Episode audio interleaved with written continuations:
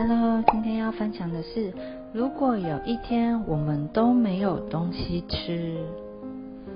故事的主角是一个小男孩，小男孩帮妈妈买东西的时候，发现超商都空了，怎么会这样呢？让我们一起来看看。今天小男孩要帮妈妈跑腿，这是妈妈第一次让小男孩去超市。妈妈替小男孩。把该买的东西列在一张单子上，这样小男孩就不会忘记要买什么东西了。单子上写了虾子、鱼、蜂蜜、莴苣跟饼干。小男孩得意洋洋的走进超市，笑得很灿烂。首先，小男孩到海鲜区，糟糕，虾子都卖光了。小男孩四处张望。看见一个矮个子的女士，她的头上戴着一顶大帽子，帽子上还插着一根羽毛。小男孩走近一看，发现那根本不是一位女士，是海鸥。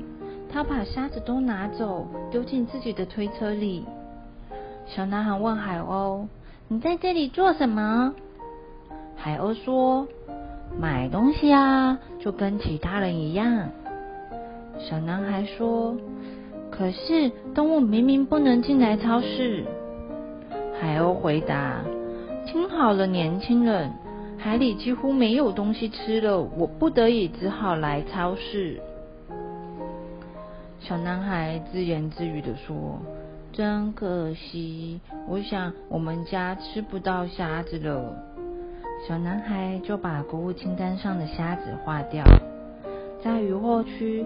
小男孩在湿哒哒的地板上滑了一跤，哎呦！起身看，糟糕，鱼也没有了。小男孩回头看见两件长长的黑外套，原来是两位先生把鱼都拿光了。他们很没有礼貌，因为他们说：“小家伙，别挡我们的路。”原来他们根本不是男士，他们是企鹅。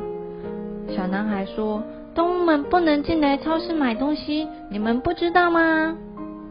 企鹅大笑：“哈哈哈哈！小家伙，你没有听说吗？我们在野外再也找不到鱼了，南极的冰一直在融化，所以我们才来超市啊！”小男孩看着企鹅带走所有的鱼，心里想：“真可惜，我想我们家吃不到鱼了。”小男孩就把鱼从购物清单上划掉。接着，小男孩走到蔬菜区，蔬菜区也几乎没剩下多少东西了。小男孩赶紧抓起最后一颗莴苣，可是有人突然从小男孩手中吸走了莴苣。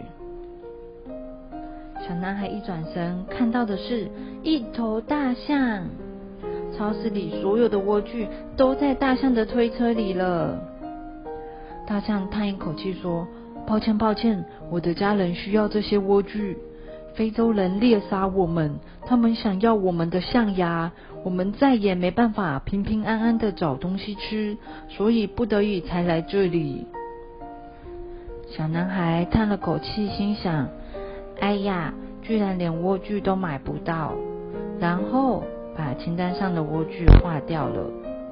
接着，小男孩赶紧冲到摆放蜂蜜的架子前，幸好还剩下一罐。可是，小男孩一拿起这罐蜂蜜，立刻感觉有一只大手搭在小男孩的肩膀上。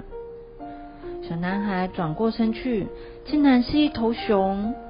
熊爸爸说：“抱歉，小家伙，这罐蜂蜜要给我的孩子。人类把森林里的树砍掉以后。”我们跟着人类在木头的卡车一路走啊走，最后来到了这里。在这里，我们想要多少蜂蜜就有多少蜂蜜。小男孩想，我想我也要把蜂蜜化掉了。饼干也许还会剩下一些吧。然后小男孩就走去饼干区。小男孩看到一群狼正往他们的推车塞东西。耶！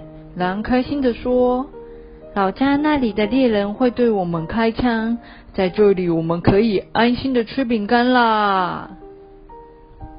小男孩在超市里四处穿梭，心想：我一定要找到经理，跟他谈一谈。小男孩在结账柜台后面看到了河马、狐狸、猩猩跟长颈鹿，他们带着小男孩去经理的办公室。小男孩先穿过了冷藏区，看到里面居然是很多北极熊正在忙碌的工作。再走过蔬果储藏区，这里是很多小猴子正在工作。然后经过输送带，大象正在收集可以回收的瓶瓶罐罐。最后，小男孩来到经理的办公室。经理先生，那些动物为什么要从您的超市拿东西呢？经理转过身来，竟然是一只狮子。经理说：“年轻人，难道你不知道人类正在摧毁大自然吗？”动物们没有粮食可以吃，只好来超市啊。小男孩说：“可是我要怎么回家对妈咪交代呢？购物清单上的东西我一项都没有买到。”经理回答说：“嗯，年轻人，我知道你很为难，不过可不可以请你先别吵我？我现在很忙。”小男孩只好两手空空回家去，跟妈咪讲了这件事情的经过。妈咪一脸困惑的看着小男孩。小男孩上楼回到自己的房间，花了好久的时间思考在超市看到的情景。隔天早上，小男孩列了一张清单，上面写：我们要怎么做才能保护动物？一、停止污染。二种树，三把海洋清理干净，否则会不会有一天连我们都没有东西吃了呢？小朋友肚子饿是不是感觉很不舒服？现在很多的野生动物们因为大自然被破坏，找不到东西吃，正饿着肚子。我们住的地球只有一个，我们要好好保护地球，不要浪费资源才可以哦。The end.